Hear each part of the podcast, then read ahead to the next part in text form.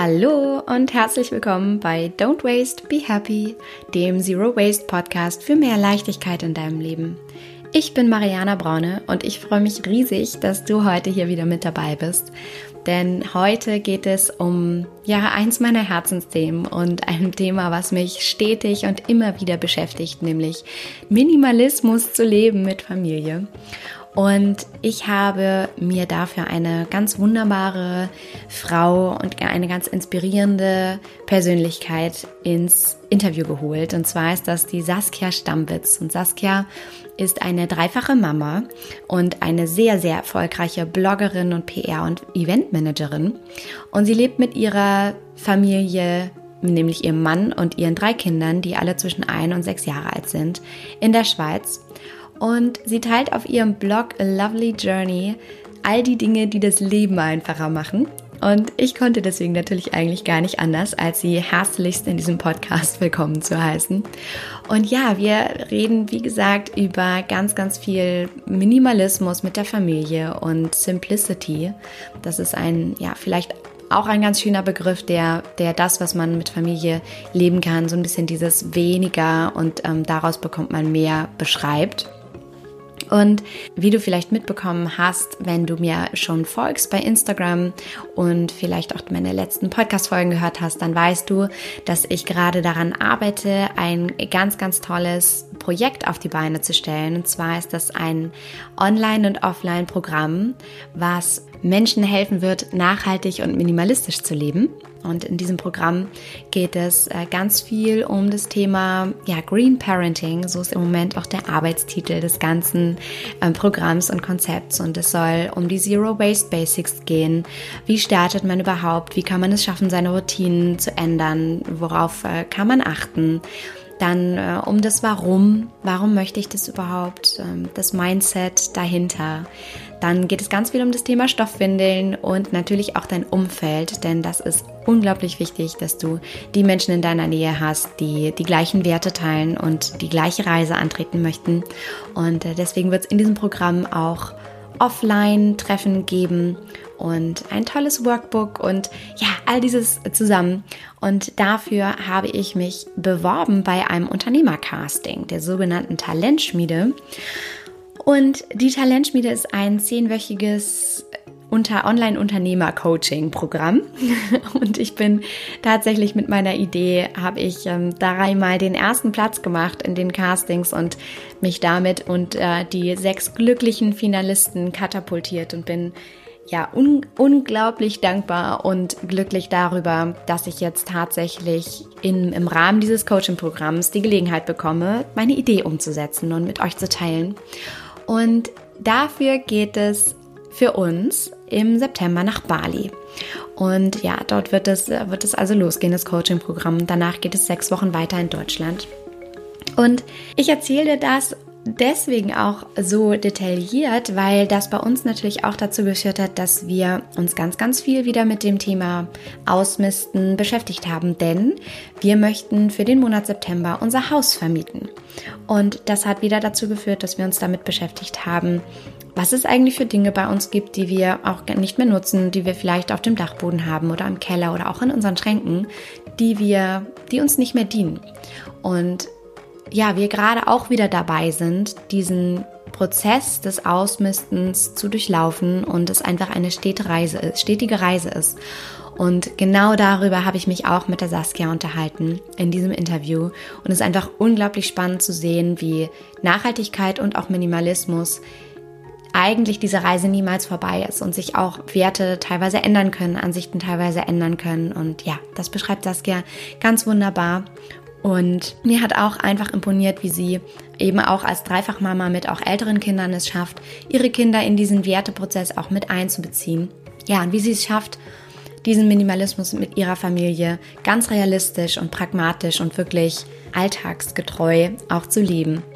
Und ich möchte jetzt gar nicht mehr allzu viel vorwegnehmen, sondern wünsche dir einfach ganz, ganz viel Spaß mit diesem Interview mit Saskia Stammwitz.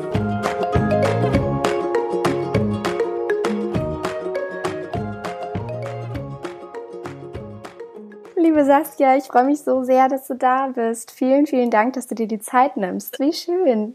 Dankeschön, dass du äh, mich eingeladen hast. Das ist wirklich ein tolles Experiment. Auch mein allererstes äh, Interview so in, in Audioformat. Ja.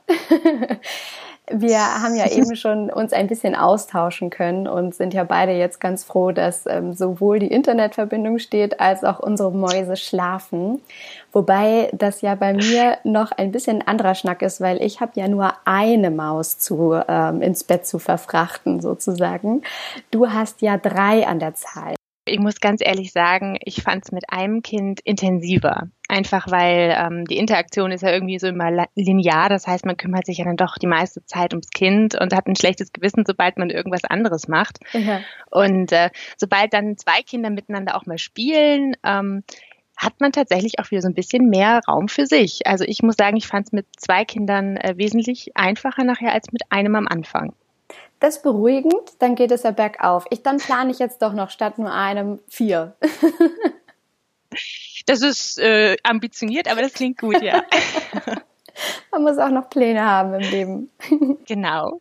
Ziele und Träume. Saskia, magst du denn ähm, auch noch mal ein bisschen erzählen, wer du bist und was du machst und äh, wie und wo du mit deiner Familie im Moment überhaupt lebst? Ja, ähm, wie heißt es immer so schön, dass die Klappentexte irgendwie am schwierigsten sind. Also da, wo man dann einmal kurz alles äh, von sich preisgibt, aber man sollte sich die Interviews ja immer bis zum Ende anhören.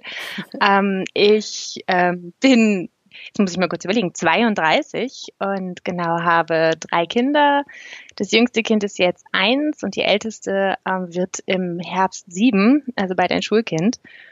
Und ähm, ursprünglich kommen mein Mann und ich aus Ostfriesland und sind dann über Studium und Arbeit ähm, hier ein bisschen rumgekommen. Und äh, vor drei Jahren sind wir aus Berlin Mitte in die Schweiz gezogen. Wir wohnen im Kanton Zürich, ein bisschen ländlicher, weil das immer auch eine ganz wichtige Frage hier ist. Ähm, genau. Und ähm, ich habe, als äh, unsere erste Tochter so ein Jahr alt war, mit dem Bloggen angefangen ähm, damals, man muss das immer so ein bisschen sagen, war Bloggen noch was ganz anderes. Das war wirklich ähm, so in dem wahrsten Sinne des Wortes was ganz Persönliches. Also man konnte da wirklich Nichtigkeiten wie das Frühstücksbrot äh, teilen. Äh, Fotobearbeitung war wirklich in den Kinderschuhen und äh, man konnte sehr ungeniert und frei sich bewegen. Ja, und das war mein Lovely Journey fing dann so an.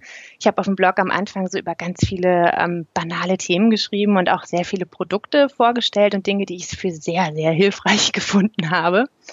Und ähm, ja, wie das auf Reisen so ist, irgendwann stellt man fest, dass es sich mit sehr, sehr viel Gepäck irgendwann nicht mehr so entspannt reißt. Und ähm, ja, je weiter wir da als Familie für uns fortgeschritten sind, desto weniger bin ich von den Produkten dann ähm, so gefesselt gewesen, sondern ja, mittlerweile ist der Blog ein bunter Mix so aus, aus ähm, Selbstmachprojekten, aber eben auch immer mehr mit dem Fokus auf Nachhaltigkeit und entspanntem Familienleben gewachsen. Genau. Ja, so schön und das ist es wirklich. Also wann auch immer man auf deinen Blog geht, man findet irgendwie zu genau den Themen, die du genannt hast, wundervolle Beiträge und ich ja, bin ja ein großer Fan und folge dir da schon seit, seit Jahren auch schon, habe ein bisschen gestöbert, bevor ich selber Mama wurde.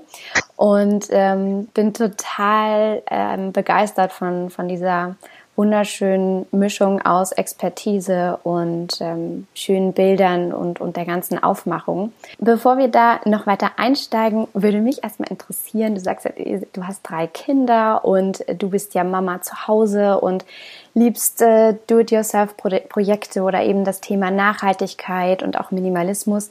Wie sieht denn so ein typischer Tag bei euch überhaupt aus? Hol uns, hol uns mal in deine Welt. Wie, wie machst du das mit drei Kindern? in meine Welt. Wie gesagt, bei uns ähm, die älteste war die letzten Jahre Kindergartenkind und wird jetzt nach den Sommerferien, in denen wir uns jetzt gerade befinden, dann in die Schule wechseln. Und ähm, wir haben sehr, sehr lange unsere Kinder zu Hause behalten. Also bis wir in die Schweiz gezogen sind, ähm, war unsere älteste und auch, auch die mittlere dann nie im Kindergarten. Und hier in der Schweiz sind wir dann relativ äh, ja, knallhart mit der ähm, Schulpflicht ähm, konfrontiert worden. Ähm, hier in der Schweiz ist es eben im Kanton Zürich so, dass man zwei Jahre Kindergarten verbindlich hat. Mhm. Ähm, und das zählt zur Schulpflicht. Und ähm, dadurch war auch dann für uns irgendwie die Entscheidung, wollen wir sie jetzt länger zu Hause lassen oder soll sie erst dann wirklich ähm, von zu Hause losziehen, wenn die Schule anfängt, dann irgendwie auch hinfällig.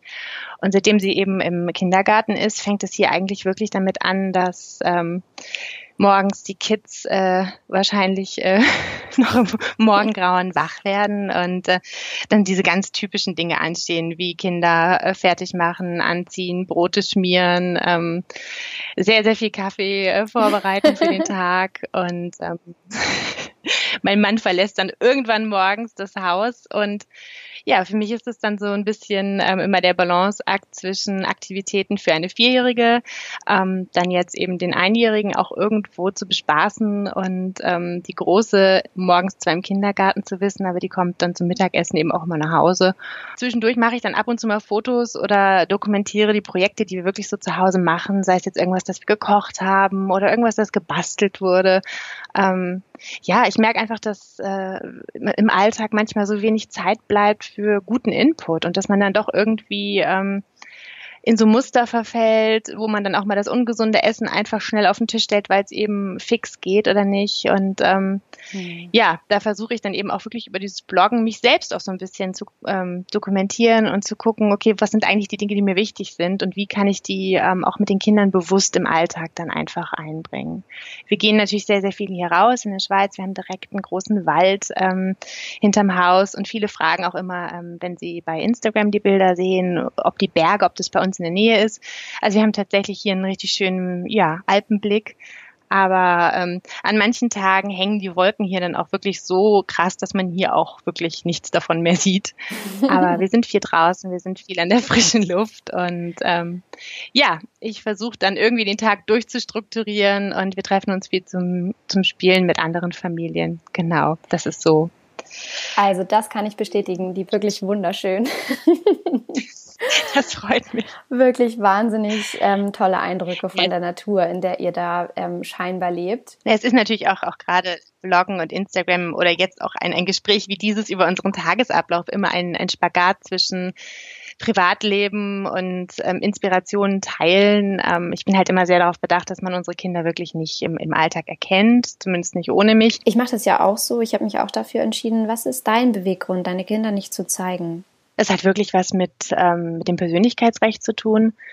Ich habe auch, auch Zeiten gehabt, wo man ja wirklich auch, auch Kooperationen gemacht hat und ähm, wo dann die Bilder, die man teilt, eben auch auf, auf Unternehmensseiten auftauchen. Und äh, meine Kinder sind halt keine Models, sondern das sind wirklich unsere Kinder und ähm, unser Große sieht man zum Beispiel fast überhaupt nicht, einfach weil sie schon so viel Persönlichkeit hat. Mhm. Und ich finde, bei einem Baby, das muss halt anziehen, was ich äh, ihm anziehe und es macht mehr oder weniger die Aktivitäten, die ich ihm biete. Aber je älter die Kinder werden, desto mehr Persönlichkeit entwickeln sie. Und ich finde, die gehört für mich ganz persönlich eben nicht ins Internet. Ähm, es ist natürlich auch ein Sicherheitsaspekt, dass ich eben nicht möchte, wenn die Kinder sich draußen bewegen, dass wirklich jeder Fremde, ja, sie im Prinzip ansprechen und, und erkennen kann. Das ist natürlich auch ab einer gewissen Followerzahl gar nicht mehr so unwahrscheinlich. Du hast da ja auch eine riesengroße Community für dich aufgebaut und ich finde deine Beweggründe sehr, sehr nachvollziehbar und ja, genau, genau darum geht's mir auch. Ich finde, es ist für mich auch einfach sehr, sehr wichtig zu wissen, dass ähm, meine Tochter einfach später auch selber entscheiden kann, ob sie ihr Gesicht online zeigt oder nicht. Aber an, ansonsten soll es mhm. um die Sache an sich auch gehen. Ich finde es wunderschön, wie du das gesagt hast, ja. Ja, und äh, natürlich ist das so, dass es in ähm, Berlin, aber auch hier in der Schweiz tatsächlich auch öfter vorgekommen ist, dass mich jemand erkennt und ähm, ja, ich aber bis jetzt eben auch von auch gerade den privaten Freunden, die uns bei Social Media dann folgen, auch immer das Feedback bekomme, dass man unsere Kinder eben nicht, nicht als solche erkennt, sondern dass es wirklich doch dann ähm, schon der Stil ist, den ich habe, aber eben auch diese ganz privaten Dinge einfach keinen, keinen Raum finden. Auch zum Beispiel unsere Wohnung, ähm, ich habe bestimmte Ecken, die ich zeige, aber 85 Prozent der Wohnung zeige ich nicht, eben genau aus diesen Gründen. Mhm. Oder auch zum Beispiel die Dinge wie äh, Kleidung, die unsere Kinder draußen tragen. Ähm, da gibt es eben auch ganz bestimmte Kleidung, ähm, die ich nie auf dem Blog oder bei Instagram zeigen würde. Ich weiß, dass es dann auch immer so ein bisschen unter dem Mäntelchen der falschen Authentizität vielleicht kritisiert wird, aber ähm, ja, das, das Internet vergisst nie und ja. Ja, und letztendlich ist es deine Wahl der Authentizität. Ne? Also das ist ja jedem auch freigestellt. Mhm. Einer der Gründe, weshalb ich äh, zum Beispiel auch Filter ganz offensichtlich auf meinen Fotos ähm, benutze, ist nicht der, dass ich irgendwie denke, es sieht so schöner aus oder es sieht natürlich nicht schön aus. Aber für mich sind diese Filter ein ganz, ganz ähm, bewusstes Mittel, ähm, um zu zeigen, das sind keine privaten Schnappschüsse, sondern es ist eine Art Kunst. Das ist mir eben, es sind bewusst ausgewählte Momente Und es ist, hat eben auch so was künstlich künstlerisches durch diese Filter, aber es sind eben nicht die privaten Schnappschüsse, die bei mir zu Hause auf der Festplatte sind und eben auch um so eine bestimmte Klientel einfach ähm, überhaupt nicht anzusprechen, sondern die Fotos, die sehen, kann man auch negativ darstellen, auch so ein bisschen aus wie, wie professionelle Werbefotos und ähm, ich finde, das ist auch angemessen ähm, dem Umfeld. Und das war zum Beispiel für mich auch immer ein Grund, weshalb ich sage, Filter ist für mich gar kein Ding. Warum? Also ich persönlich finde die Filter bei Instagram überhaupt nicht bedenklich. Ich finde mhm. eher ähm, ja Inszenierung und ähm, solche Aspekte bedenklich. Ja, absolut absolut. Ja, ich kenne auch Familien, die erst ihre Kinder zeigten und dann irgendwann beschlossen haben, das dann doch nicht mehr zu tun, weil sie sich selbst dabei ertappt haben, wie sie ihren Kindern im Alltag hinterhergelaufen sind, um gute Schnappschüsse mhm. für etwaige Social-Media-Kanäle zu erhaschen. Und dann wird das, glaube ich, auch wirklich ja. für einen als Eltern schwierig, das miteinander zu vereinbaren, den Beruf und vielleicht irgendwo eine eigene Verwirklichung auf der einen Seite und auf der anderen Seite dieses Mama-Sein, Eltern Eltern sein und ja, wahren einer Privatsphäre. Absolut. Und ähm, ich habe im Bereich Medien mein Studium absolviert und schon damals, das klingt jetzt so elendig lange her, aber es sind schon jetzt zehn Jahre, ähm, schon damals ähm, war es in der Diskussion um Werbeanzeigen zum Beispiel ähm, offenkundig, dass sobald man eine, eine Person auf Anzeigen erkennt, das heißt Augen, Nase, Mund erkennbar sind, da kommt so eine Anzeige 80 Prozent mehr Aufmerksamkeit als eine reine Text- oder eine reine Landschaftsaufnahme. Und dann geht's noch dahin, dass man halt sagt, dass typische Babys und kleine ähm, Tiere, also Welpen, äh, eben noch eine gesteigerte Aufmerksamkeit bekommen. Kindchenschema ja. hat, glaube ich, schon jeder gehört. Und das ist natürlich auch was, ähm, wo du für dich selbst halt entscheiden musst, ähm, wie definierst du deinen Erfolg online und ähm, wie weit bist du bereit, deine ähm, Familie zu vermarkten und zu verkaufen? Das ist es ja an irgendeinem Punkt dann schon. Ja, absolut.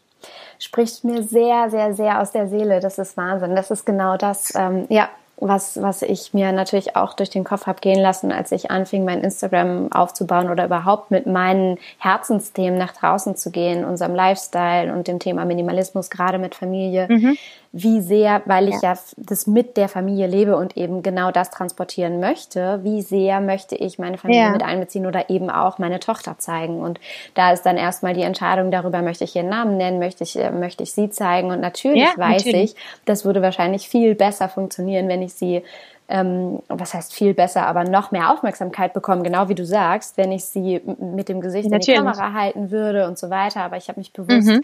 auch wie du dagegen entschieden, aus genau den gleichen Gründen. Also da sind wir uns sehr ähnlich. Ja, und bei den, bei den Namen, ähm, ich habe zwar immer nur eine Koseform benutzt, aber die Namen der, der Mädchen habe ich schon auch ähm, damals so benutzt. Aber jetzt zum Beispiel den Namen unseres Sohnes ähm, haben wir halt nie verraten. Ja. Weil ich es mittlerweile auch gar nicht mehr so wichtig finde. Wie gesagt, früher war es eben sehr, sehr kinderlastig und sehr persönlich und doch irgendwie so ein bisschen familienzentriert. Ähm, Aber jetzt ist es eben so, ähm, klar möchte ich ein Bild von mir als, als Mutter vermitteln, weil ich finde, das ist auch so ein ganz, ja, ist einfach ein Schlüssel zu dem Content, der da geliefert wird. Weil ich glaube, wenn man Menschen kennt und eine Bloggerin irgendwie zumindest so ein bisschen fühlen kann in dem, wofür sie einsteht und was ihr wichtig ist, ähm, dann kann man auch den Content besser einordnen.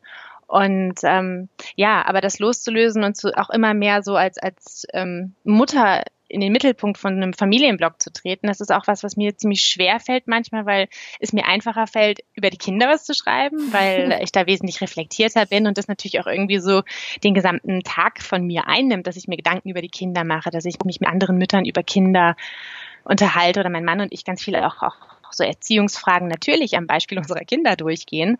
Ähm, und das dann runterzubrechen auf etwas, wo ich sage, das ist informativ und interessant für andere, aber es, es ähm, verletzt wirklich nicht die Privatsphäre der Kinder. Mhm. Und ähm, Ein also auch die Frage super schmal. Ja, vor allem auch einfach, weil es auch andere Mütter verunsichern kann wiederum. Es ist jetzt nicht nur, dass, dass man irgendwas schützen möchte, sondern eben auch, dass man natürlich durch, durch äh, Kinder, die man so Gläsern im Internet darstellt, natürlich auch so bestimmte ähm, Messlatten legt. Und also ich weiß zum Beispiel damals, dass meine Tochter oder ja, die ältere Tochter, ähm, dass die unheimlich früh halt laufen konnte und ähm, dass es dann auch wirklich schon so so böse ähm, Kommentare damals gab in Richtung von muss man das denn jetzt unbedingt zeigen und wo ich dachte wow es ist doch einfach eine Mutter die sich freut und möchte das teilen mhm. und da bin ich heute auch einfach ganz vorsichtig geworden und ähm, ja, ähm, ja. ist das Internet glaube ich auch einfach gewachsen und und auch mittlerweile eine ganz andere Art der Kommunikationsplattform geworden.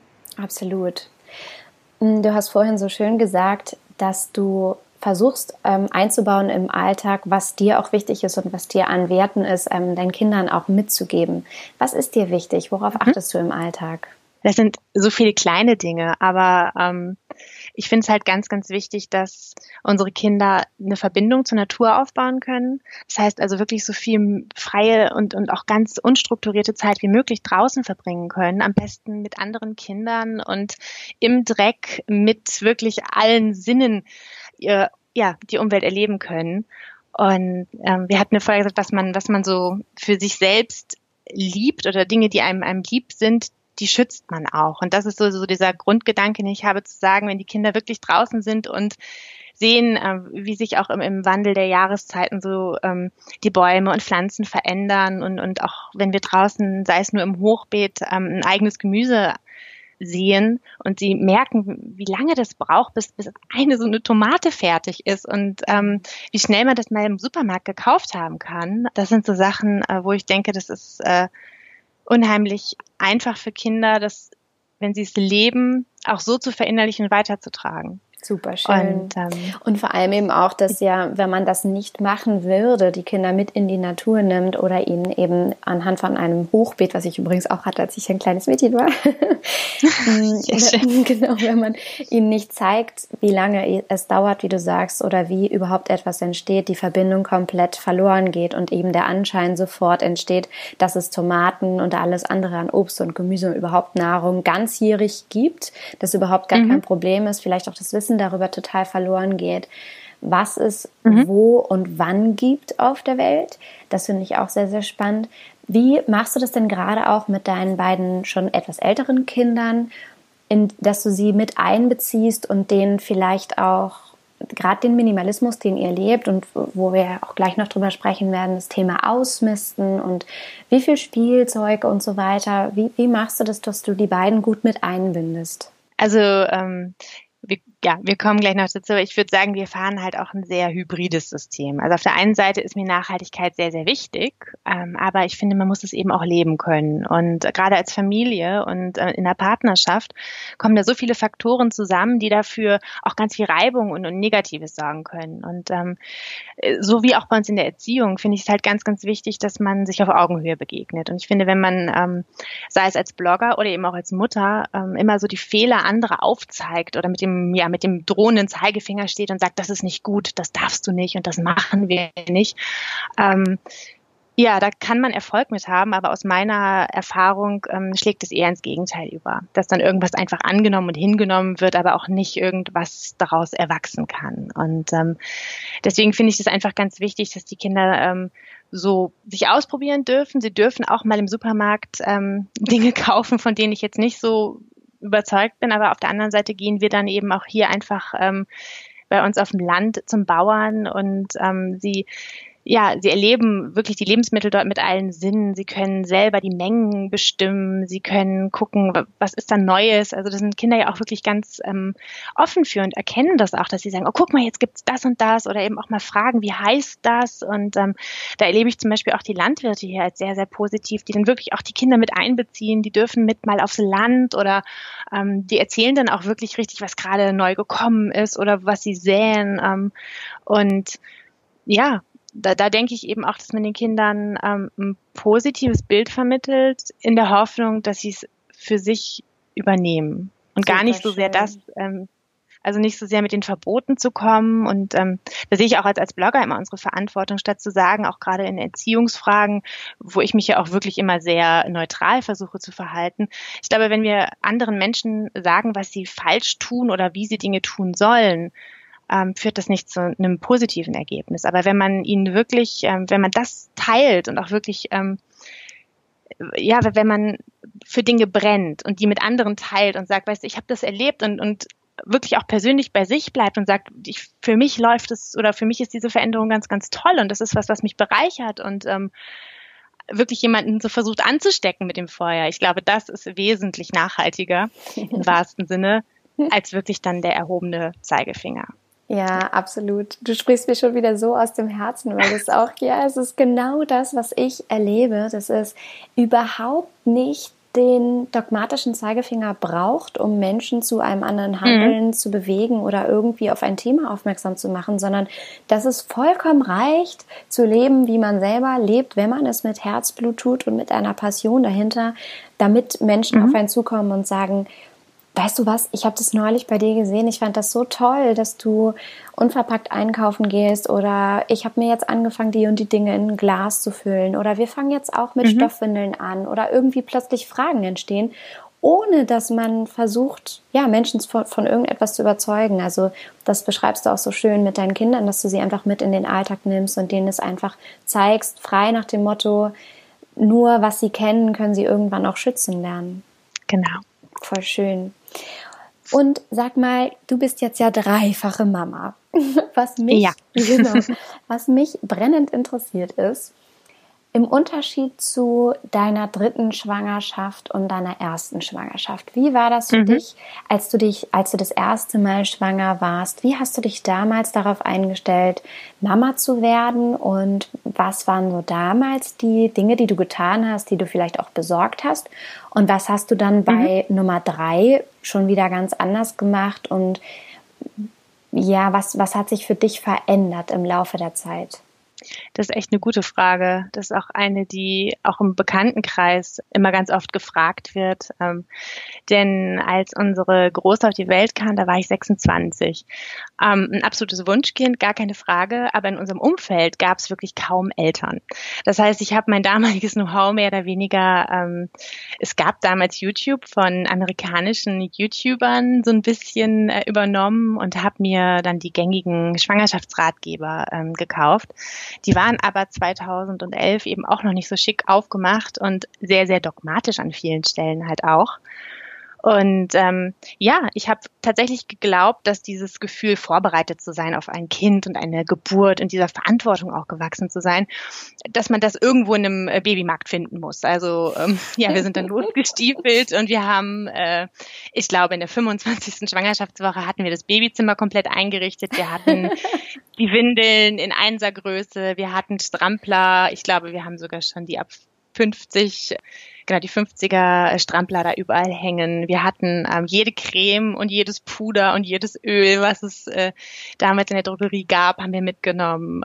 Ich habe ja unheimlich viel übers Schlafen und über auch schon Stillen und Ernährung gelesen, aber das klang halt alles sehr, sehr plausibel und machbar und hatte wirklich so einen richtigen, ja, Plan. Und ich erinnere mich, als mein Mann und ich im Krankenhaus waren und dieses süße Baby in den Händen hielten und uns die Hebamme das Starterpaket gab und uns viel Glück wünschte und sagte, kommen Sie gut nach Hause.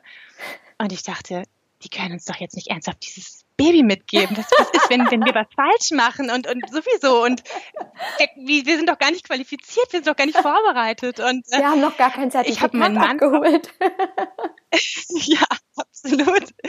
Und ich habe mir wirklich, ich habe meinen Mann noch nie so langsam Auto fahren sehen wie an diesem Tag.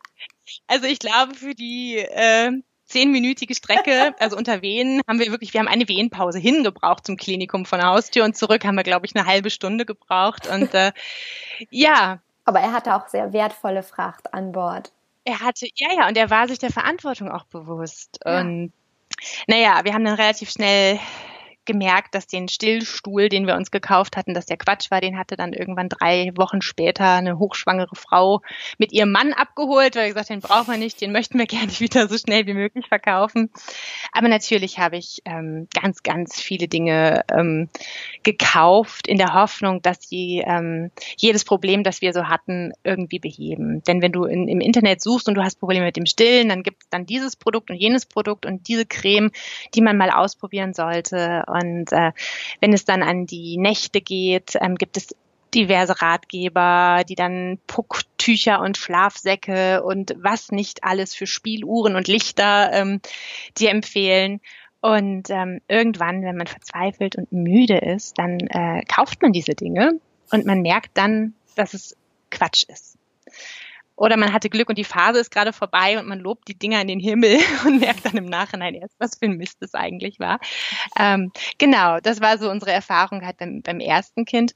Beim zweiten waren wir schon auch wesentlich entspannter. Also da haben wir, glaube ich, so sechs Wochen vor vor Terminen haben wir angefangen, die Sachen aus dem Keller hochzuholen. Es war ein zweites Mädchen. Wir brauchten also nicht viel neu anschaffen und haben dann eher so nach äh, alltagstauglichen Dingen geschaut, wie einem, einem ja, Geschwisterwagen oder sonst irgendwas, ähm, haben da auch einen fatalen Fehler hingelegt, weil auf dem Spielplatz uns eine andere Familie, die auch gerade das zweite Kind bekam, ihren Kinderwagen in den Himmel lobten. Wir haben den bestellt und dann kurzerhand festgestellt, dass der irgendwie nur für Babys bis 56 Zentimeter geeignet ist. ja. Ähm, beim dritten Kind jetzt war es tatsächlich so, dass wir gemerkt haben, dass das Elternsein ähm, halt wirklich eine harte Herausforderung ist. Und wir sind so reingewachsen in diese Rollen und äh, wir haben eben viele Erfahrungen gesammelt, wir haben viel falsch gemacht. Wir haben aber auch gesehen, dass ähm, viel Gutes dabei rausgekommen ist, trotzdem. Und ähm, ja, haben einfach vertraut, dass äh, wirklich Liebe, Geborgenheit ähm, essentiell ist. Und ähm, ja, unser Sohn, der durfte, glaube ich, auch dadurch vielleicht eine entspanntere Schwangerschaft erleben, als, als es bei zumindest auch der großen Tochter so war. Wir hatten für uns ähm, auch alle Minenfelder, ob wir jetzt Familienbett äh, zulassen oder nicht und ob das Kind jetzt schreien muss oder ob es einfach auf den Arm genommen werden darf, so dass man beim ersten Kind noch so, ähm, ja, unter Schlafentzug und mit großen Hormonen und Emotionen mhm. ausdiskutiert, war halt alles schon klar. Und ähm, wir haben uns dann wirklich einfach auch auf das beschränkt, dass wir gesagt haben, wir möchten ähm, also hochwertige äh, Kleidung ist uns wichtig. Ähm, ich bin schon in der zweiten Schwangerschaft wirklich zu Wolle, Wolle-Seide-Mix ähm, Teilen gekommen und ähm, habe dann eben auch gemerkt, äh, so ein Baumwoll-Body, der ist halt schnell mal irgendwie durchgeschwitzt und riecht dann auch nicht mehr so gut, aber so ein ähm, Wolle-Seide-Mix auf der Haut, der ist einfach oh, wunderbar. Also die, die Kinder sind wirklich ähm, ja, ganz, ganz weich eingepackt und, und schwitzen nicht so viel und ähm, es machte für mich mehr Sinn. Aber ich glaube, dass man tatsächlich auch ähm, Platz im Kopf für so Dinge braucht. Weil ich glaube, für viele Eltern geht es manchmal wirklich so ums übertrieben gesagt blanke Überleben. Und, und wenn es halt darum geht, dass du ähm, dich unsicher fühlst und dass du alles richtig machen möchtest, Perfektionismus, Druck von außen, ich glaube, dann macht man sich weniger Gedanken über Nachhaltigkeit und über ähm, solche Dinge. Ja, das ist so witzig, was du beschreibst, weil das so eins zu eins das ist, was jede Mama erzählt, die mindestens schon ein Kind hat, aber man, das sind so Sachen, die man einfach vorher nicht weiß. Also ich persönlich hatte eine Liste an meinem Kühlschrank und ich habe das auch genauso, wie ich es jetzt erzähle, auch schon tausendfach überall erzählt. Und diese Liste habe ich akribisch abgearbeitet. Da standen tausend Sachen drauf, von denen ich dachte, dass ich sie brauchen würde, wenn wir Eltern werden und habe am Ende genau festgestellt, was du beschrieben hast, nämlich natürlich brauchte ich all diese Sachen nicht, höchstens einen Bruchteil davon und noch viel mehr als das, es hat mich schlichtweg überfordert, all diese Dinge zu haben, weil ja. man muss sie alle wieder loswerden. Ich war nur damit ja. beschäftigt, sie zu waschen, sie zu sortieren, sie zu räumen, zu sortieren, mhm. was möchte ich behalten, was möchte ich verkaufen, was bekommt vielleicht jemand anderes also das hat mich schlichtweg überfordert und ich stand nach einem halben Jahr das erste Mal auf dem Flohmarkt und habe mir geschworen, einmal und nie wieder, das wird nicht Teil meines Mama-Alltags sein, dass ich in regelmäßigen okay. Abständen hier auf dem Flohmarkt bin, weil ich einfach wirklich fand, dass es so viel gab, was man wirklich am Ende des Tages nicht brauchte. Ja, und es gibt ja vor allem auch viele Trends auf dem Babymarkt. Also Sachen, die wirklich so gehypt werden, über die dann aber, also ich weiß damals in der ersten Schwangerschaft, da kamen gerade so die Tragen auf. Also da war ähm, dann der Ergo Carrier und andere Modelle, um jetzt keine Werbung machen zu wollen, aber das, das war halt nur so das Nonplusultra. Und man brauchte halt auch nicht eine Trage, sondern die Systeme gingen dann irgendwie immer so im Sechs-Monats-Schritt. Und also es, es gab unheimlich viel ähm, Wirbel einfach um Tragesysteme, was ja tendenziell nicht schlecht ist, weil es auch, glaube ich, so ein bisschen ähm, das Tragen an sich populärer gemacht hat. Und ähm, ich weiß dann bei der zweiten Schwangerschaft, da waren es dann die Federwiegen, die heute, ich, ich sehe die jetzt nicht mehr so viel in den Feeds, aber jeder hatte so eine Federwiege und das ist wirklich so der heilige Gral gewesen. Damit kriegst du jedes Kind in den Schlaf und du wirst nie wieder ein weinendes Kind haben. Genau. Und jetzt in der dritten Schwangerschaft muss ich ja sagen, sind es die, die Moses-Körbchen. Ganz ehrlich, ich glaube auch nicht, dass die in viel, also momentan kommen jetzt ja schon, ich weiß nicht, ist das Bambus, aber auf jeden Fall sehe ich überall bei Pinterest so, ähm, ja, noch minimalistischere Varianten eines Moseskörbchen. Aber ähm, ich finde, man darf sich natürlich auch als Mutter was gönnen. Also wenn man wirklich das Gefühl hat, man möchte das haben. Moseskörbchen beispielsweise, die sind einfach schön. Man kann tolle Fotos drin machen. Man kann auch das Kind transportieren in der Wohnung. Es ist ja praktisch. Da wäre ich jetzt auch nicht der Typ, der, der sagt, man muss asketisch leben. Aber ja, der Grad zwischen dem, was man braucht und dem, was man denkt, was man braucht, der ist wirklich sehr, sehr groß. Absolut. Gibt es Dinge, von denen du meinst, dass ja, Eltern sie wirklich überhaupt nicht brauchen, also so, sozusagen eine Liste von Dingen, die Eltern nicht brauchen, die man auch Schwangeren mit einem ersten Kind schon mit auf, an die Hand geben kann, dass ja jemand, der schwanger ist, gar nicht erst die Erfahrung machen muss, die wir gemacht haben? Ganz ehrlich, ich habe den Hochmut teilweise schon mal gehabt und habe das dann wirklich so auch im Freundeskreis vertreten und bin dann aber tatsächlich auch immer wieder im Gespräch mit, mit Freundinnen eines Besseren belehrt worden. Zum Beispiel habe ich gesagt, ähm, die Babyschale für einen Kinderwagen, die brauchst du eigentlich nicht, weil meine, unsere Kinder, die habe ich ja die ersten sechs Monate mehr oder weniger fast immer im Tragetuch getragen. Und ähm, wir hatten jedes Mal eine Babywanne und auch einen Kinderwagen, aber ich hätte die nicht gebraucht. Und ähm, ja, aber ich habe aus meinem Bekanntenkreis kenne ich dann wieder viele Fälle, die sagen, nee, also unser Kind mochte nicht getragen werden und der war sehr zufrieden, wenn er in der Babywanne liegen konnte. Ähm, aber was ich, der Tipp, den ich geben kann, ist, dass wirklich die Babymärkte und dank Online-Shopping sowieso ähm, geführt das halbe Internet sind ja wirklich rund um die Uhr verfügbar. Das heißt, ich würde wirklich bei so großen Entscheidungen ähm, oder auch, auch gerade bei, bei Dingen, bei denen ich nicht sicher bin, auch ruhig warten, bis das Kind da ist und würde versuchen, Dinge ähm, vielleicht vorher mal auszuleihen und zu testen oder ähm, wirklich mir dann vor Ort mit dem Kind nochmal anzuschauen. Ähm, weil ich hatte auch so das Gefühl, ich muss das alles haben und ich muss vorbereitet sein, aber ähm, ja, man muss noch nicht mal mehr heute das Haus verlassen, um einkaufen zu können. Und ähm, ich denke eben auch ganz, ganz viel, auch gerade, ähm, du sagtest gerade auch, auch Stoffwindeln. Wir haben die Mädchen mit Stoff gewickelt, wobei nur teilweise. Und da habe ich zum Beispiel gemerkt, dass das System, das ich wirklich ähm, bei der großen ähm, lobend äh, jedem weiterempfehlen wollte und auch, auch es getan habe, das hat halt mit der zweiten überhaupt nicht funktioniert. Ja, es, es war einfach, ähm, bei den Stoffwindeln war ich dann auch der Typ, ich hatte das im Internet recherchiert und gelesen und ähm, die All-in-Ones waren halt damals irgendwie so das Nonplusultra und ähm, die Erfahrungsberichte, die waren auch sehr, sehr gut und habe dann tatsächlich natürlich das komplette Starterpaket gekauft, sicher. Und ähm, das war dann was, wo ich im Nachhinein einfach sage, lieber ein paar Windeln testweise ähm, sich zuschicken lassen. Es gibt ja auch, auch wirklich mittlerweile Pakete, in denen dann ähm, alle möglichen Varianten einmal einem ähm, ermöglicht werden zu probieren und dass man dann wirklich das nachher nimmt, was auch fürs Kind passt. Ja. Mittlerweile sind die Windeln auch viel fortschrittlicher und ich, ja, würde nicht noch einmal die All-in-Ones nehmen.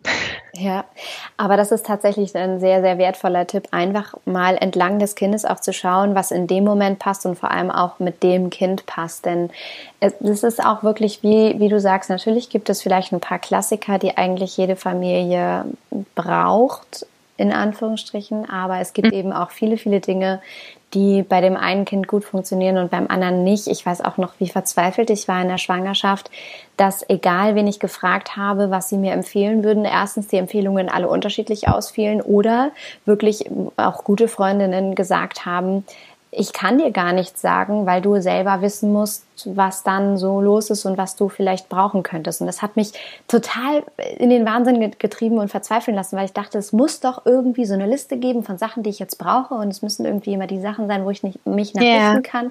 Und ich einfach wirklich dachte, dann wäre ich gut vorbereitet. Und du sagtest vorhin auch, dass jetzt dein drittes Kind die die schönste Schwangerschaft wahrscheinlich genossen hat, weil du so viel ausgeglichener warst und schon wusstest, was auf dich zukommt, was ihr brauchen werdet und, und eine gewisse Ruhe und Gewissheit einfach hattest. Und das kann ich auch zu 110 Prozent unterschreiben. Das hätte ich mir auch total gewünscht, für mein erstes Kind zu wissen. Ich brauche am Ende gar nicht viel, außer meine Liebe und meine Zeit.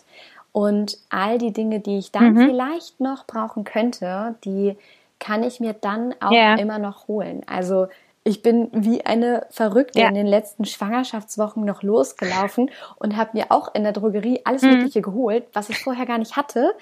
Okay. Aus Angst ja. einfach, ja, dass, dass man denkt, man, man kann irgendwie, vielleicht ist da irgendwie was dabei, was mhm. man dann in der Nacht, wenn das Kind schreit, plötzlich gebrauchen kann. Und das ist ja auch so verrückt, weil man letztendlich ist man selber, der Körper und man selber als Mama und als Papa ja von der Natur so ausgestattet. Mhm dass man immer eine Situation, die vielleicht mal brenzlig werden könnte, gut ohne ein bestimmtes äußeres Hilfsmittel überstehen könnte. Absolut.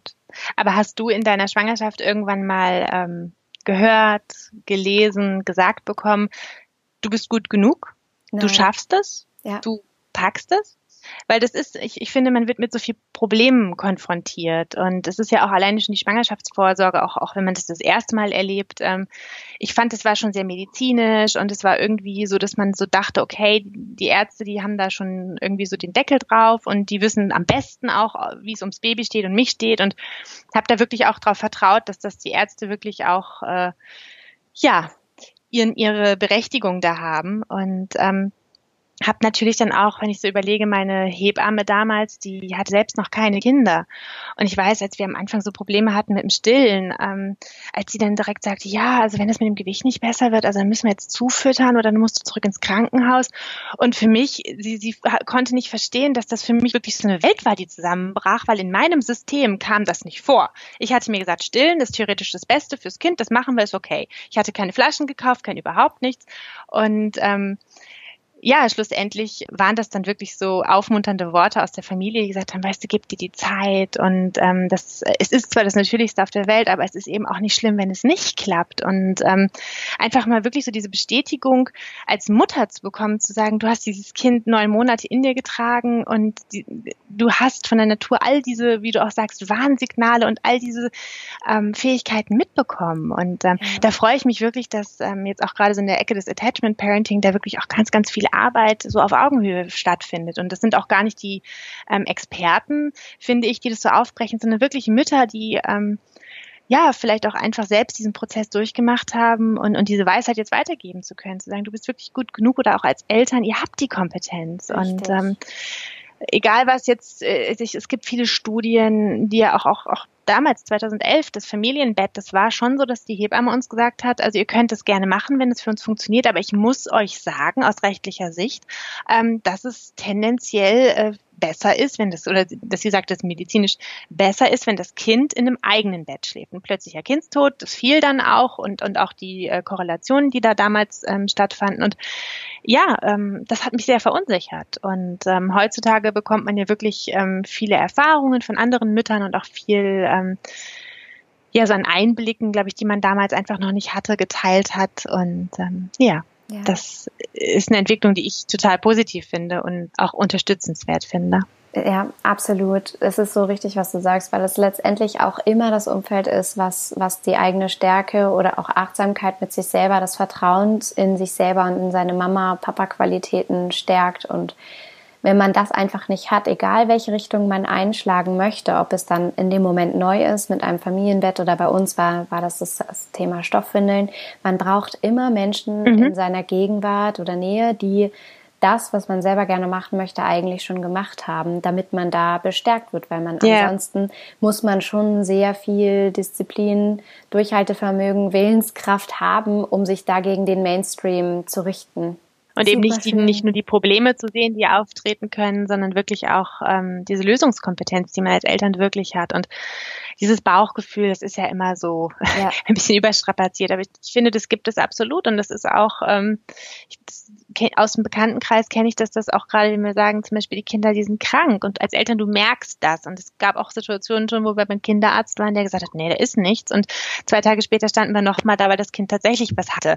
Und ähm, das gibt ganz, ganz viele Situationen, in denen das so ist. Ja. Aber auf der anderen Seite, was ich ähm, auch nochmal hinterherstellen wollte, was, was die entspannte Schwangerschaft angeht, ähm, ist auch ganz, ganz wichtig finde, nochmal zu sagen. Ich, ich finde gerade auch ähm, unser erstes Kind war auch ein sehr forderndes Kind und die erste Zeit, die war schon sehr auch intensiv.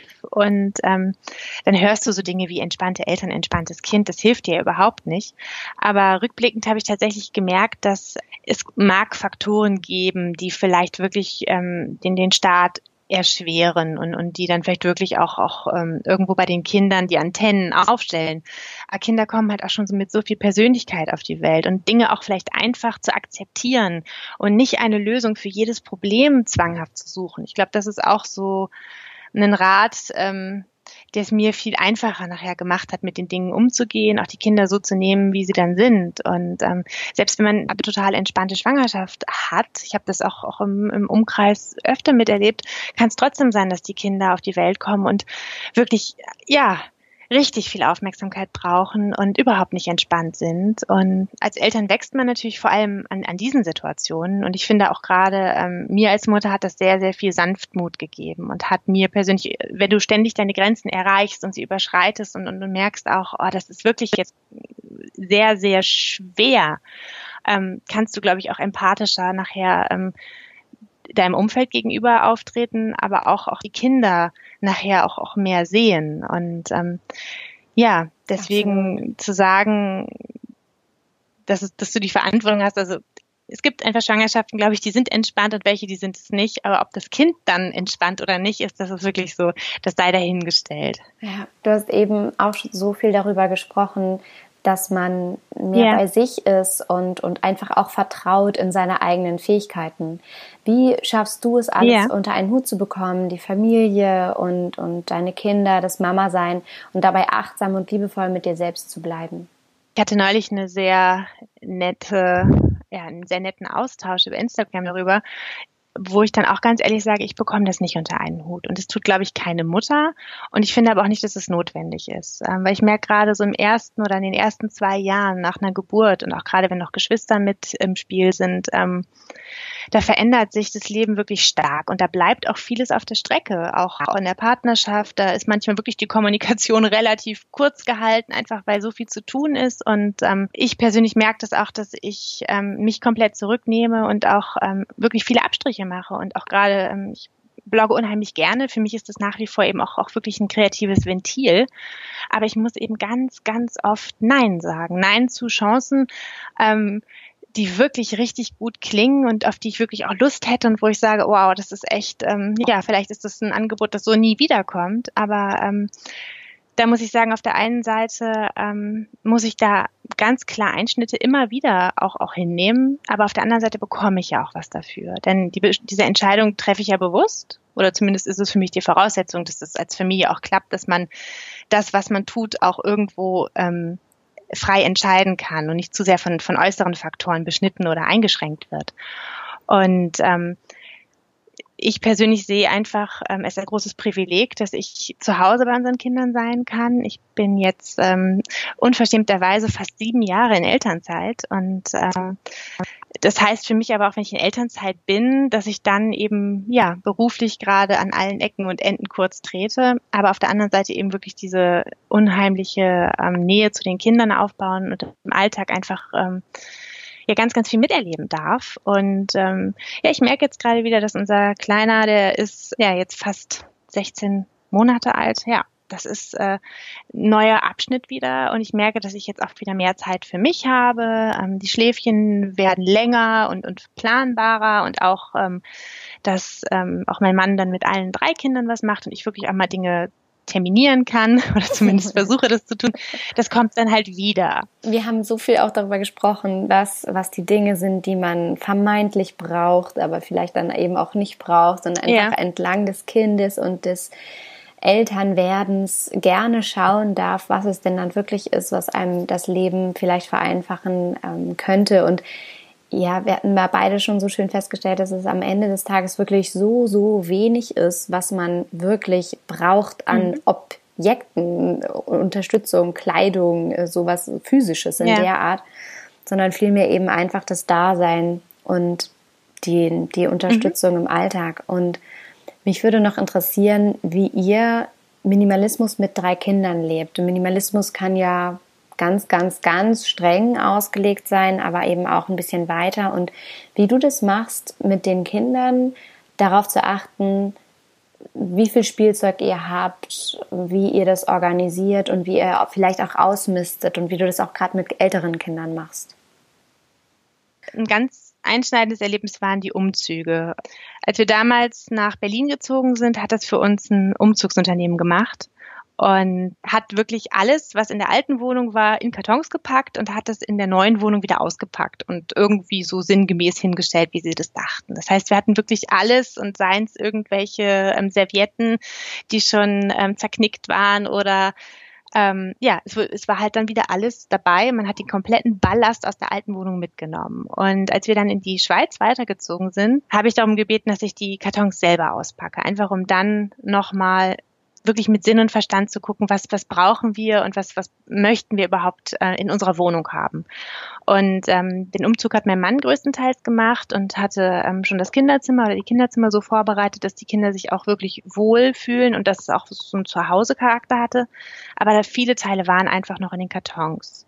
Und ich habe in den ersten Wochen, in denen dann wirklich viele Kartons auch noch ungeöffnet hier rumstanden, gemerkt, wie unglaublich leicht so ein Leben ist, in dem man wirklich nur das, die vier, fünf Teile hat, die man auch wirklich im Gebrauch hat. Mhm. Sei es jetzt in der Küche, wenn man wirklich ja ein Set Teller hat und ein, das Geschirr und eben nicht 20 verschiedene Schüsseln oder zehn verschiedene Dekors, die man untereinander mischt. Und ähm, mir ist dann aber aufgefallen, dass im Laufe der Zeit ähm, wir es wirklich geschafft haben, wieder mehr Dinge anzuhorten.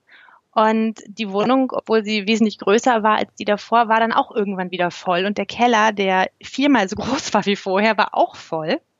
Und wir für uns irgendwann gesagt haben, das möchten wir nicht und das fühlt sich nicht gut an und das kostet unheimlich viel Zeit und Energie, diese Dinge auch im Alltag ständig ähm, wieder zu verräumen, zur Seite zu räumen und ähm, ja, das war für mich so der Auslöser, weshalb ich mich mit Minimalismus wirklich auseinandergesetzt habe und eben natürlich immer vor dem Hintergrund, wie man das als Familie machen kann. Denn äh, mein Ehemann ist hier genauso haushaltsentscheidend und trifft eben die Auswahl der Dinge, die hier sind, genauso wie ich. Und ähm, ich bin natürlich den, die meiste Zeit zu Hause, aber trotzdem auch einen Kompromiss zu finden und niemandem was wegzunehmen oder jemandem was aufzuzwängen, fand ich ganz, ganz wichtig.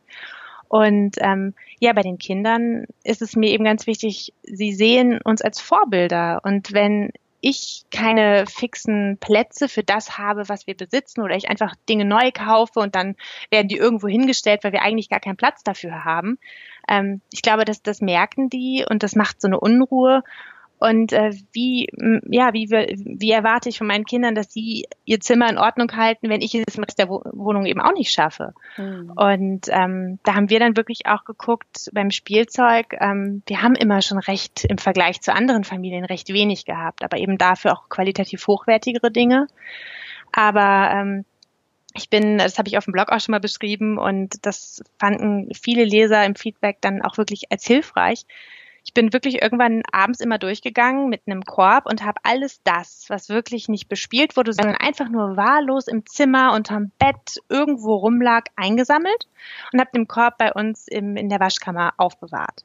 Und wenn die Kinder wirklich im Laufe der nächsten Wochen gefragt haben, wo ist dieses oder jenes, ähm, habe ich es ihnen gegeben, habe es nochmal erklärt, dass das einfach irgendwo herumlag und habe ihnen auch teilweise sogar sagen können, wie lange das jetzt schon weg ist.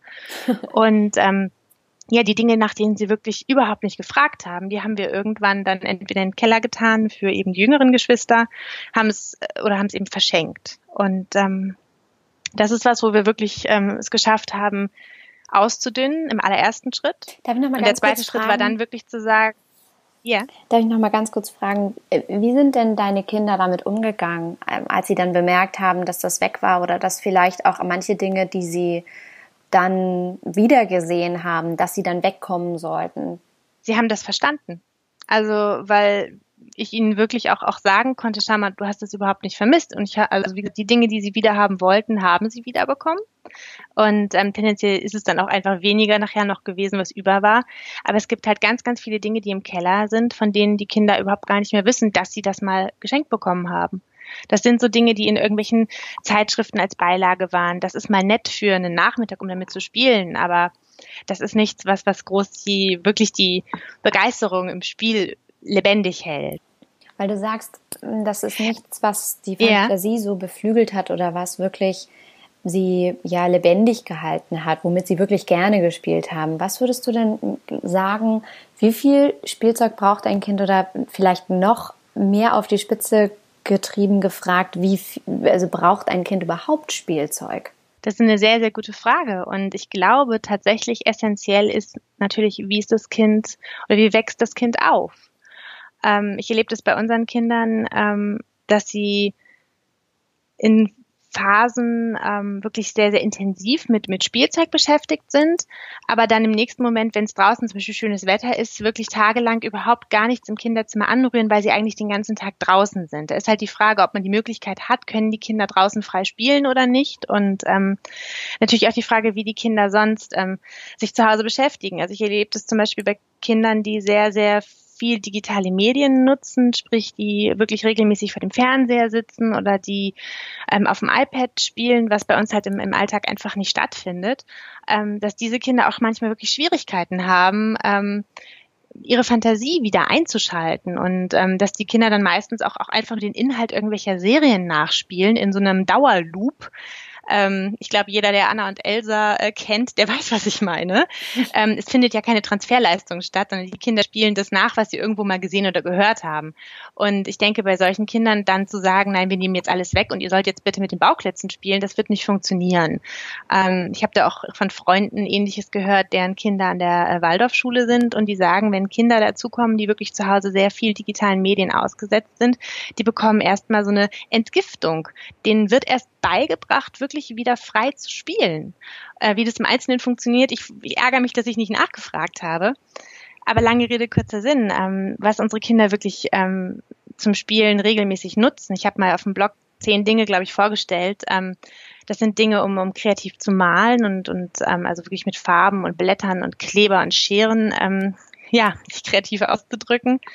Und ähm, dann sind es natürlich so, so Bauklötze, aber gar nicht, um, um die aufeinander zu schichten, sondern um, ähm, um, um ja, den Alltag nachzuempfinden. Also wir haben einen Bauernhof und Tiere und dann wird mit den Klötzen werden ähm, Zäune gebaut oder wird ein Indianerdorf aufgebaut oder das, was sie halt gerade so beschäftigt. Eben auch viel, was, was in den Büchern ist oder sie hören gerne Hörgeschichten. Also wirklich so, so eher Spielmaterial, das jetzt gar kein wirkliches Spielzeug ist. Wir haben aber auch Phasen, wo sie dann wirklich mit dem typischen Plastik, Duplo und Playmobil spielen. Das gibt es bei uns auch. Einfach weil ich sehe, wenn wenn es den Kindern Spaß macht wenn sie wirklich eine, eine konstruktive Art und Weise haben, damit, das, damit umzugehen und auch wirklich sagen, sie wünschen sich Dinge, dann äh, kann ich es für mich irgendwie nicht übers Herz bringen, dann einfach Nein aus Prinzip zu sagen. Sondern ähm, wir lassen so einen Testballon starten und fangen auch nicht mit so Riesensachen an oder meistens sind es dann auch die Geschenke von der Familie, die dann so in diese Richtung gehen aber ich finde, das ist okay. Und wir haben ein Ordnungssystem, in dem äh, eben alles seinen Platz hat und eben auch Duplo seinen Platz hat. Und manchmal wird es wöchentlich bespielt, aber manchmal ist es dann auch für ein paar Monate uninteressant.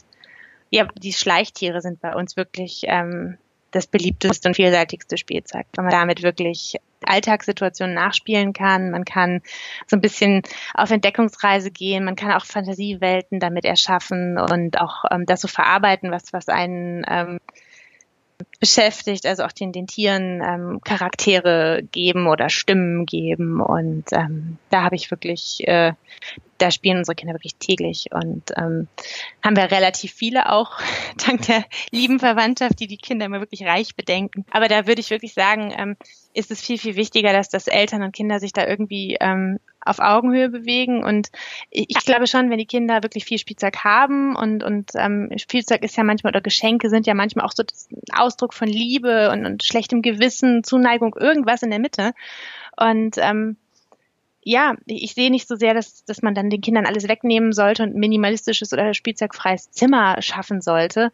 Aber ähm, wirklich sich auch mal sonst hinzusetzen und zu gucken, womit spielen die Kinder auch und haben die Kinder überhaupt Verwendung für bestimmtes Spielzeug. Es gibt auch Sachen, ich nenne das immer so seelenloses Spielzeug. Ähm, unsere Kinder haben sich zum Beispiel nie für die Ostheimer Tiere erwärmen können, bis wir dann angefangen haben, Bücher zu lesen, in denen genau diese Tiere vorkommen. Und auf einmal haben die Tiere eine Biografie und auf einmal sind die wirklich interessant. Und ähm, bei manchem kommerziellen Spielzeug, also wenn unsere Kinder die Star Wars-Figuren beispielsweise sehen, die überall bei den Freunden stehen, wissen sie damit nichts anzufangen, weil sie den Kontext nicht kennen. Und ähm, ja, es sind einfach so viele Faktoren, die zusammenspielen und ähm, wo es, glaube ich, wirklich da, man sagt auch immer, die Eltern sollen authentisch sein, wo die Eltern wirklich sich fragen müssen, aus welchen Gründen schenken wir Spielzeug, warum haben unsere Kinder dieses Spielzeug? Und ähm, wenn ich etwas ändere, äh, wie kann ich A bei mir anfangen, dass ich meine Gewohnheiten verändere oder ähm, ja, aber niemals irgendwo aus Prinzip wirklich die Kinder ähm, damit so überraschen, weil ich glaube, dass das nimmt den Kindern dann auch viel.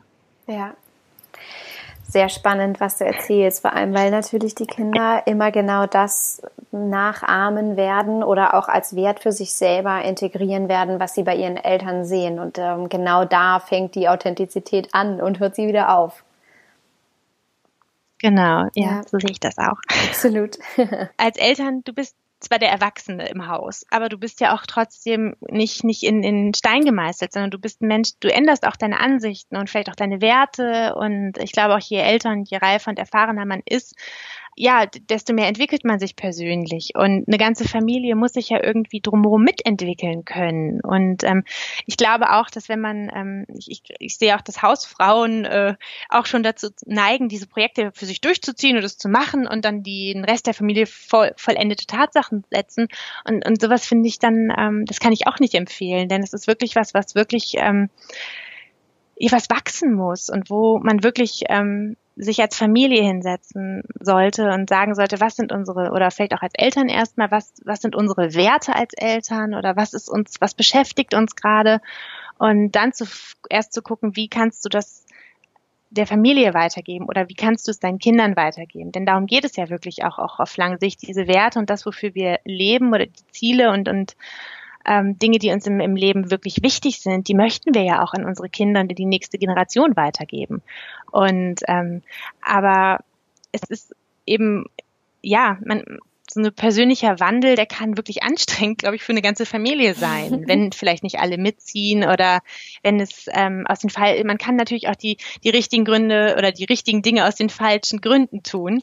Und ähm, da sehe ich jetzt zum Beispiel auch, auch bei, bei Zero Waste und Minimalismus auch auch viel, was da passiert, was überhaupt auch ähm, eigentlich so dem Kerngedanken dieser Philosophien widerspricht und ähm, sich da selbst nicht zu verrennen und dann auch beim zum Beispiel einen Partner zu haben, der das auch gut spiegelt, das ist, glaube ich, wichtig und, und ähm, eine gute Basis.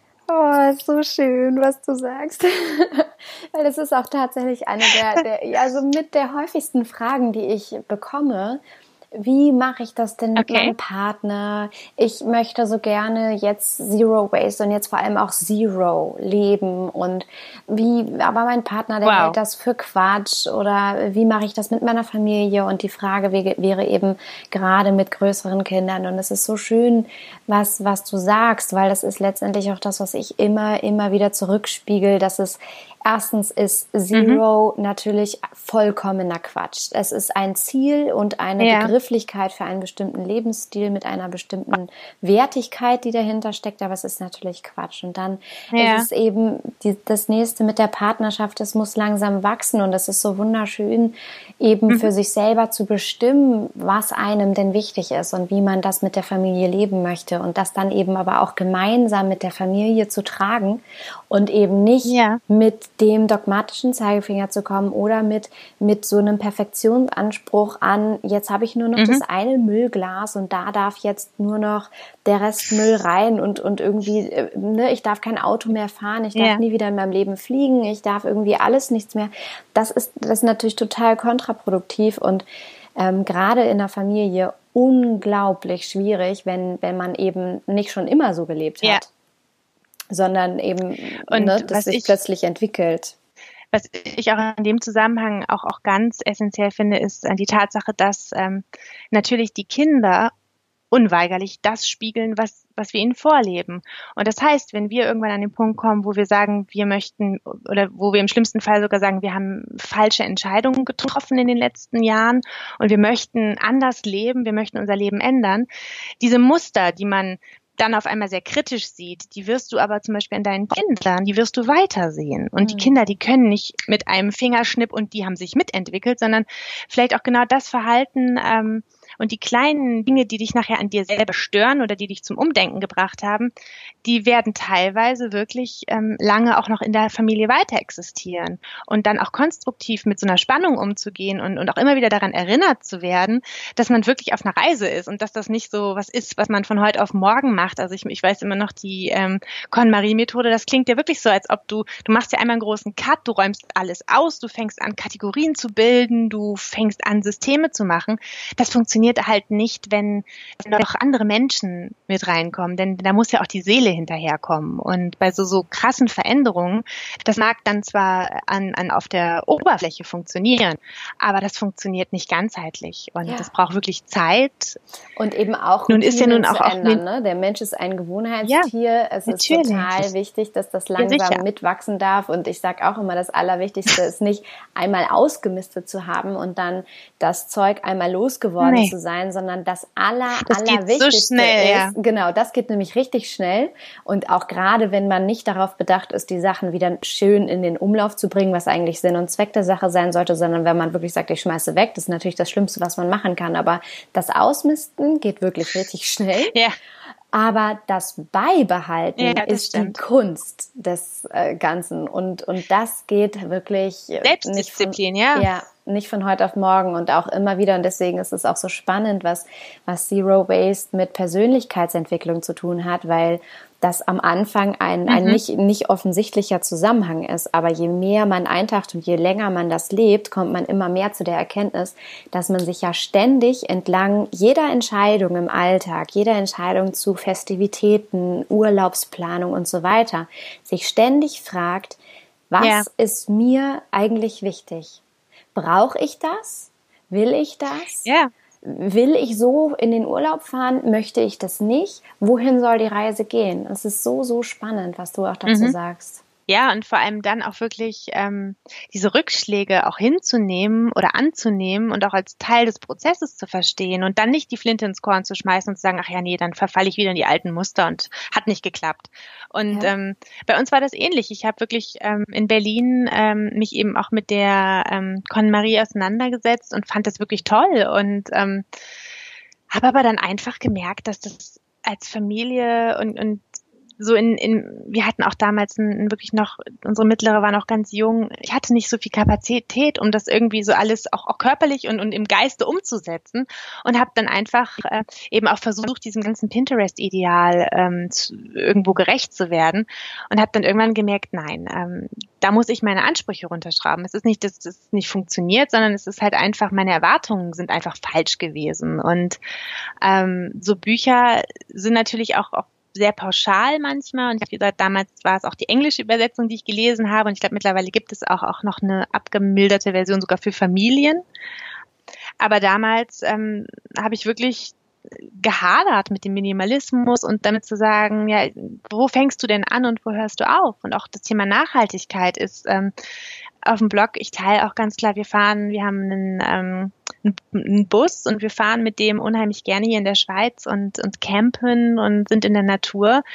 Aber natürlich ähm, brauchen wir dafür auch einen ähm, Treibstoff, damit wir überhaupt vom Fleck kommen. Und ähm, das sind immer wieder so, so ähm, Punkte, an denen man sich dann fragt, naja, ähm, bringt es dann überhaupt was, wenn man kleine Veränderungen macht oder kann man dann im Prinzip einfach den Mainstream so weitermachen, wie man es bisher gemacht hat? Hm. Deswegen auch, auch die Impulse, die ich ähm, auf dem Blog teile, ähm, sei es als Mutter oder eben auch in, in den Bereichen Minimalismus oder Simplicity, was mich persönlich sogar eher noch anspricht als, als Begrifflichkeit, weil es noch nicht so einen, ähm, ich, ich finde, wenn du Minimalismus sagst, dann hat sofort jemand was ein bestimmtes Bild im Kopf. Und das ist meistens wirklich dieses sehr cleane und ähm, dass da nichts Überflüssiges ist und auch keine Farben und kein Chaos und, und sowieso. Und wie kann das mit Kindern funktionieren? Und ähm, ja, dass mich diese Begriffe dann einfach einschränken. Hm. Ja, weiß ich, was du meinst. Und eben auch dass dieser, dieser schwierige Drahtseilakt, die, die Erwartungen von, also vermeintlichen Erwartungen sind ja immer die eigenen, die man an sich stellt, mit dem zu vereinbaren, was man in der Realität ja. vorfindet. ist einfach, also ja. auch ich gucke mich manchmal um und, und frage mich, woher das Zeug eigentlich kommt, wo wir doch irgendwie nur noch so wenig haben. Ähm, und das sieht dann irgendwie gar nicht mehr so nach dem aus, ja, wie ich möchte, dass es aussieht. Aber da muss man sich dann natürlich überhaupt überlegen, äh, überlegen, ob man eine Familie haben möchte, ne? weil ähm, ohne ist das einfach, aber sobald eins plus mehr Personen ja. dazukommen, ähm, stößt man sofort an seine Grenzen. Was hat das weniger mit euch gemacht? Inwiefern hat euch das verändert? Weniger hat es uns mehr gemacht. Das klingt jetzt natürlich so total ähm, banal, aber ich habe einfach gemerkt, dass äh, je weniger ähm, ich im Alltag on top habe, also je weniger Spielzeug ich wegräumen muss, je weniger ähm, doppelte Wäsche man hat, je weniger ähm, exzessiv man lebt, desto mehr bleibt im Kern über. Also bleibt wirklich auch Zeit für mich, um mit den Kindern ähm, einfach zu spielen, ihnen zuzuschauen, Platz und Zeit und Raum auch für mich. Und ähm, ich merke, dass das auch so eine, ähm, eine Entspannung ins Leben bringt, weil man natürlich auch sich ähm, nicht mehr mit so vielen Werbeeindrücken umgibt oder auch wirklich, ähm, wenn man weiß, okay, kaufen ist jetzt nicht so die ähm, erste Wahl, viel kreativer auf die Dinge blickt, die man hat und Dinge auf einmal mehr wertschätzen kann.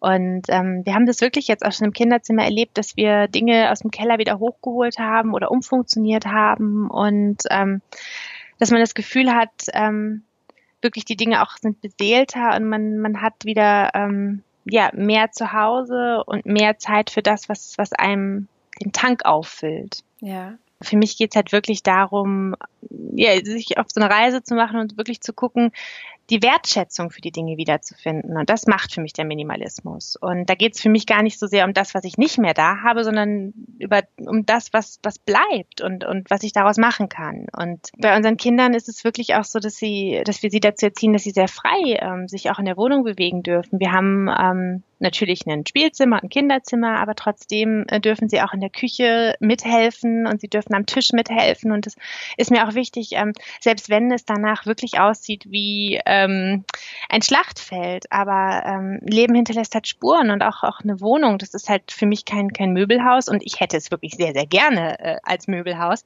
Aber ich bin irgendwann zu dem Schluss gekommen, wo ich sage, ähm, klar, abends gehe ich dann einmal durch und äh, wenn alle schlafen und räumen, dann wirklich mal so eine Viertelstunde, 20 Minuten alles wieder zurück und, und mach sauber. Aber es ist tagsüber wirklich nicht mein, mein Ziel, dass es äh, top aufgeräumt aussieht. Und ähm, das ist was, was mich persönlich wesentlich entspannter als Mutter gemacht hat, was mich, glaube ich, als Ehefrau auch erträglich gemacht hat. und ähm, ja, wo ich dann auch wirklich, ähm, wenn Freunde spontan uns besuchen und ich weiß, die Wohnung ist nicht wirklich aufgeräumt und ich meine das dann auch, dann lasse ich mich davon aber auch nicht ein, einzwängen in dieses Denken zu sagen, es muss immer perfekt sein, wenn jemand kommt. Ähm, einfach wirklich zu sagen, dass das ist unser Leben und das ist wirklich jeden Tag, das heißt immer so schön, was wir Tag für Tag machen, das ist halt unser Leben oder das leben wir dann halt auch und ähm, ich will nicht dafür bekannt sein, auf meinem Grabstein steht bestimmt nicht, sie hatte immer eine aufgeräumte Wohnung, also das möchte ich nicht und das natürlich, ja, aber es ist das, diese Außenwahrnehmung, dieses Instagram und ähm, ich weiß, dass es ähm, eben auch viele dann in den Kommentaren fragen, sieht es bei euch wirklich immer so aufgeräumt aus? Und dann antworte ich auch ehrlich nein oder ich teile in den Stories mal wirklich nur so einen Einblick, wie es aussieht. Du sagst dann immer, dass äh, mein Instagram-Profil ist mein Wunsch, meine Wunschrealität. Genau. genau, das ist mein einziger Ort, wo es sauber ist. Hast du denn zum Schluss noch eine Buchempfehlung? Vielleicht ein Buch, was dir geholfen hat auf deinem Weg, auch ähm, so mit deiner Familie zu leben, wie du es heute tust, etwas, was dir Unterstützung gegeben hat in deinem Alltag? Mein absolutes Lieblingsbuch, ähm, wirklich seit 2011, ist das Buch Simplicity Parenting. Mhm. Und es hat den genialen äh, Untertitel Using the Extraordinary Power of Less to, uh, to raise calmer, happier and more secure kids. Mhm. Und ähm, es hat, es ist sehr ähm, informativ und ähm, der Autor fängt wirklich bei der frühkindlichen Entwicklung an und ähm, es geht zum einen schon auch darum, was was so ähm, den Familienalltag mit Stress für Kinder belegt und äh, ermutigt Eltern wirklich, ähm, A, weniger ähm, Zeug zu Hause für die Kinder zu haben. Also wirklich auch, es gibt einen tollen ähm, Step-by-Step-Guide, wie man so ein Kinderzimmer reduziert. Und er gibt ganz, ganz tolle Anleitungen, wie man ähm, auch, auch so den Tagesablauf und den Wochenablauf entzerren kann und den Kindern mehr ähm, Raum für, für wirklich freie Zeit einräumen kann. Er erklärt auch, wie man, ähm, er nennt es immer so die Erwachsenenwelt aus der Kinderwelt rausfiltert. Also wo wir Eltern wirklich ähm, manchmal wirklich nur aus bester Intention Kinder schon wie Erwachsene behandeln, äh, Bereiche, in denen es Kinder wirklich unter Stress setzt. Und er ist Psychologe, Kinderpsychologe und hat mit ähm, traumatisierten Kriegsflüchtlingen gearbeitet. Mhm. Und er hat festgestellt, dass die ähm, Kinder zeigen natürlich ganz, ganz starke Stresssymptome. Und er hat aber festgestellt, dass ähm, Kinder in unserer zivilisierten Welt, in Anführungsstrichen, genau diese Stresssymptome im Alltag äußern. Einfach weil sie zu vielen Reizen ausgesetzt sind. Und hat das wirklich so als Weckruf genommen, zu sagen, was, was läuft da falsch und wie können wir Eltern wirklich eine kindgerechte Struktur lebbar machen, so dass wir als Eltern auch, auch uns nicht nicht komplett verbiegen müssen oder oder an allen Ecken und Enden ähm, uns hinterfragen. Und ähm, das Buch kann ich wirklich Kim Paney heißt der Autor, kann ich wirklich jedem nur ans Herz legen. Hole ich immer wieder hervor und es hat ja wirklich viele ähm, ganz ganz einfache umsetzbare Impulse und ja Super schön. Vielen ist Dank. allerdings leider nur auf Englisch erhältlich. Also das ist halt so der einzige Wehmutstropfen, den, der, den ich da auch nennen muss. Okay, wir kriegen das hin. Sonst immer zum Einschlafen gut. Sehr gut. Okay, liebe Saskia, ich danke dir so herzlich für dieses tolle Interview und all deine wertvollen Tipps und Erfahrungen, die du geteilt hast. Es hat mir so unglaublich viel Spaß gemacht. Vielen, vielen herzlichen Dank. Danke dir. Kann ich nur zurückgeben. War wirklich sehr, sehr lustig und in Anbetracht der Uhrzeit, zu der wir uns jetzt ja.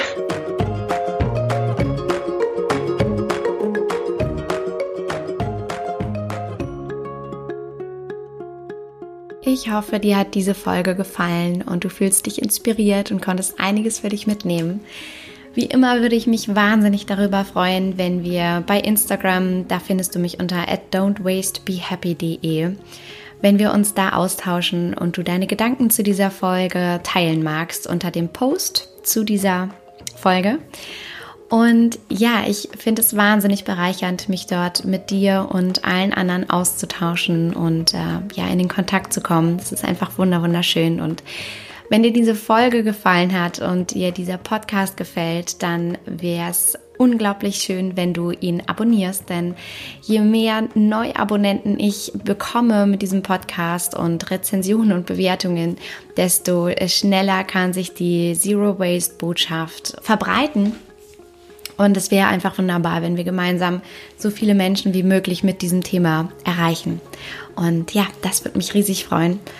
Und uns würde auch wahnsinnig freuen, wenn du Lust hast, uns auf unserer Reise im wahrsten Sinne des Wortes, denn es ist eine, eine Zero-Waste-Reise und es ist eine Minimalismus-Leben mit Familie-Reise und es ist eine Unternehmerreise, wenn du uns begleiten magst ähm, auf Bali und ja, während der ganzen Talentschmiedezeit. Also folge mir gerne bei Instagram oder hüpf auf meinen Blog don'twastebehappy.de Dort findest du übrigens auch ein kostenloses E-Book zu den besten Plastikalternativen, was ich dir zusammengestellt habe. Das ja, kannst du dir da einfach ganz easy peasy runterladen.